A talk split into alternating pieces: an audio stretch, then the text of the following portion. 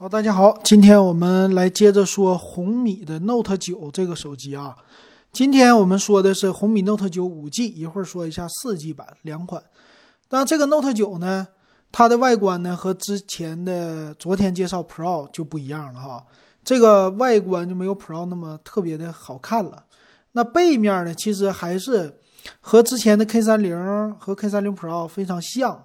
呃，背面是三个摄像头，但是也是圆环的这种形式，做的很好看。前边的屏幕呢是极点屏，在左上角一个屏下的摄像头。那这个手机呢，主打就是低价了。我们来看它有什么样的特色啊？这是红米的 Note 9系列。其实我感觉这整机的样子哈，确实和 K30 系列不是那么特别的太像。那处理器呢？它用的是天玑八百 U 的处理器，MTK 的了。那官方对比呢，也是比红米 Note 八系列提高的更高，哎，比 Note 八系列达到了百分之百的一个提升，哎，这个挺吓人哈。这是五 G 版的处理器，然后七纳米的一个工艺，UFS 呢也是二点二的了。那这个怎么理解呢？我的理解是 UFS 二点一、二点二就是对二点一的一个小小的升级，说是顺序写的速度提升了百分之百。啊，看起来非常的猛啊，但是它的定位应该就是千元的入门机了，因为现在 eMMC 的这种存储几乎是看不到了，都是 UFS 二点一起的了。那也有二十四个月不卡顿的一个技术，叫 HPB 碎片处理技术，再加上米 Turbo 技术，哎，给谁玩游戏的呀，或者是，哎，有一点你不喜欢双清手机的人啊，安卓手机大家。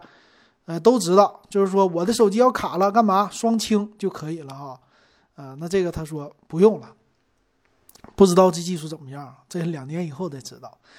那它有没有液冷散热呢？他说呀，我们这个机身说遍布了七颗温度传感器，来感应你的温度啊，这个温度的变化主要是为了玩游戏的人考虑的哈。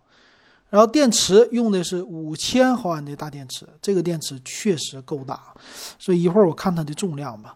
那它能看出来用的是侧边的指纹解锁的技术，五 G 的版本。其实五 G 网络给配上，哎呀，配上这个大电池还真是够用啊。对于那些，哎，昨天一说屌丝，很多人就觉得这好像是在骂人。那今天我也不说屌丝了，是不是？反正就是给年轻人。或者不想花太多钱的人预备的，呃，两个两边有线性线性的扬声器，双扬声器的这个构造挺不错，也支持线性的马达哈。再看看它也有叫双双双五 G 什么意思？双五 G 待机还有网络信号，说是很好。嗯，这个我感觉没有必要特意介绍吧。屏幕它是六点五三英寸，嗯，这个屏确实有点小，它叫超高清屏。屏占比百分之九十点八，也不是特别的高，但是官方渲染看起来下巴不大，不是那么特别大，挺好。二三四零乘一零八零的一个分辨率啊，也不错的。然后也是护眼的屏幕啊，支持什么阳光屏啊那些的。那摄像头呢，就是有减低了，不是一一亿像素的了，是四千八百万像素的摄像头，背面的。一会儿我们详细的看吧，反正。这些夜景什么的都有，我估计啊，它就是八百万像素的一个超广角加四千八百万像素的主摄，然后再加一个两百万像素的就完事儿了，基本上都这样。然后机身呢叫三 D 全曲面的一个机身，哎呀，这个全曲面的机身呢，我是感觉跟之前的 K 三零系列比起来没那么好看，呃，总感觉就是偏厚了一点儿。而且这个背面肯定不是玻璃的，有可能是树脂的啊这种的。然后再有，它支持小金刚的品质，但没有说它是十八个月保修啊。然后第五代大猩猩玻璃，这个有人说了，说第五代大猩猩玻璃是什么呢？二零一七年的产品。这个其实无所谓啊，毕竟价格这么便宜了，什么哪年的产品我觉得无所谓的。然后它也有啊，送一个保护膜。就本身出厂机器贴膜，再加送一个保护套，也支持隐形雨衣，和红米 Note 9 Pro 系列是一样的啊，没区别。我们来看它的详细参数页吧。啊，详细参数页，详细参数呢，我关注首先就是厚度了呗，它官方还没先说，先说的是后置，和老金猜的一样啊，四千八百万像素的主摄，八百万超广角加两百万像素的微距啊，没任何变化。呃，支持四 K 的三十帧摄像，前置摄像头一千三百万像素也够用了啊。那天玑八百 U 的处理器呢？你看啊，它和昨天我们介绍骁龙七五零 G 有什么区别呢？它是两个 A 七六的大核和六个 A 五五的小核，也就是它在大核方面的核心架构方面没有呃七五零 G 的高啊，它是 A 七六的。但是也不低啊，我觉得也够用。那存储方面的版本特别多，六加一二八、八加一二八、八加二五六啊，和 Note 九 Pro 系列也是一样的三款。屏幕呢也不是 AMOLED 屏啊，普通的六点五三英寸小屏幕，这屏也其实够了啊，那也还行。五千毫安的电池是配十八瓦的快充。但是它配的充电器是二十二点五瓦的，但它只支持十八瓦，这有点意思啊，好玩。那双频的 WiFi 啊，WiFi 五没有 WiFi 六，支持蓝牙五点一。整机的厚度啊，比红米 Note 九 Pro 系列还厚，九点二毫米，是叫流萤紫和青山青山 Y 这两款颜色。然后云墨灰，也就是黑色的，是九毫米，这个机身厚度不不薄啊，重量一百九十九克，证明了它的背面应该就不是玻璃的了。呃，双频 GPS 有没没写？然后支持什么 HiRes 认证的耳机，音效什么的还是有保证的啊。别的方面嘛，配米 UI 十二，没别的了。看售价，售价呢，它是六加一二八 G 一千二百九十九。八加一二八 G 一千四百九十九，贵两百；八加二五六 G 一千六百九十九，在原有基础上再贵两百。那它和六加一二八 G，也就是差了两个 G 内存和一百二十八 G 存储，这个呢多花四百块钱。那我建议六加一二八足够了。这种处理器你也没必要配大的版本哈。六加一二八我觉得还行，一二九九，这个售价呢，怎么说还是？它的可竞争对手就一个品牌，真我 Realme 这品牌，别的品牌几乎同价位也秒不掉它了。啊，这个呢也还行，我觉得还行啊，毕竟价位低啊，一千三百块钱你买个啥？就作为一个千元机用就完事儿了。那我再来看一下红米 Note 9 4G 版，这个 4G 版呢，在背面的造型和 5G 版还真有区别，并且 4G 版更便宜，也有特色。特色在哪里哈？六千毫安的大电池，咱说前面吧，前面它是一个水滴屏，呃，背面呢是三个摄像头竖着摆的。哎呀，这背面的造型我觉得更年轻化，呃，多彩的机身。那再来看它有什么的特色啊？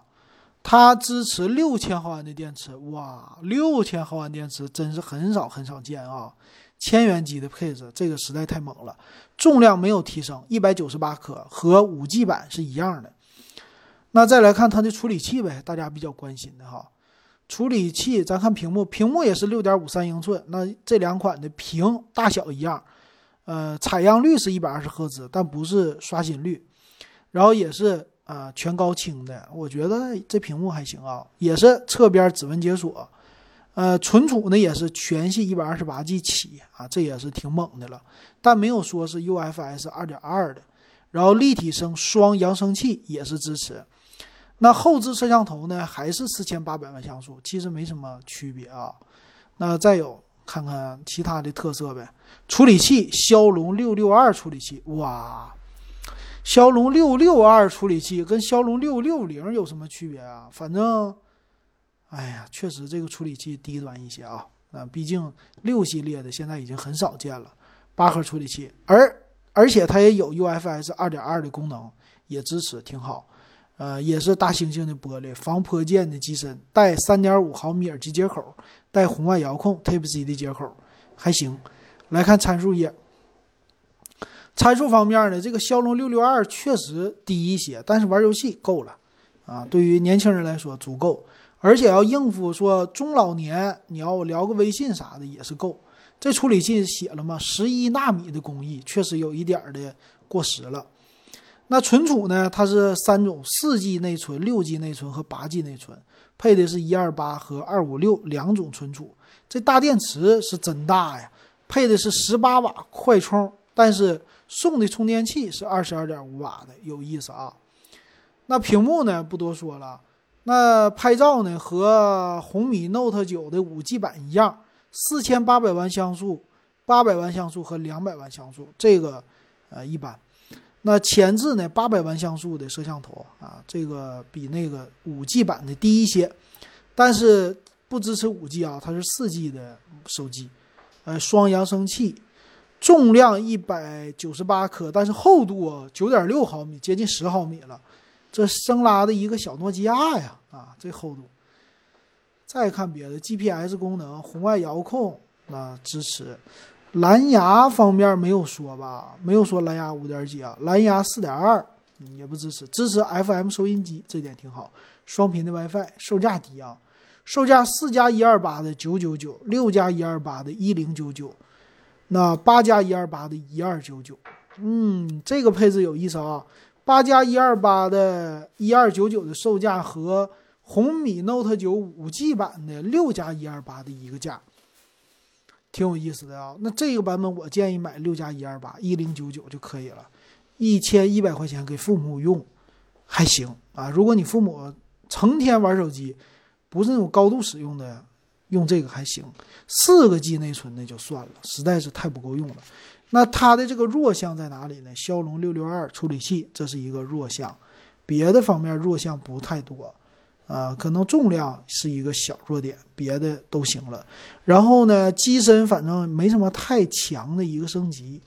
我感觉呢，和我手里的真我叫 Realme 的 Q 真我 Q 比起来，摄像头它们一样，没任何区别。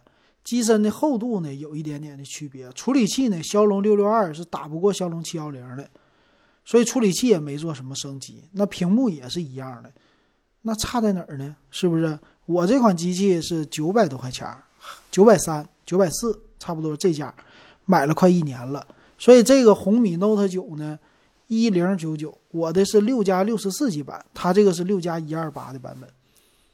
所以一年它也就是一年前的水平，没什么太大水平。所以最好的就是它的六千毫安的电池，没别的了。行，那今天呢，就把红米 Note 系列。都给大家介绍好了，红米 Note 9系列，不知道大家你们是怎么选的？它的定位还是非常准的，我也觉得是完全够用的。呃，如果大家喜欢小米的这个系统，它的稳定性是高过 Realme 的，这是我真实的测试，我觉得这一点就是这么多差别了。性价比来说，还是真我的性价比更高一些。行，那今天就说到这儿吧，感谢大家的收听还有收看。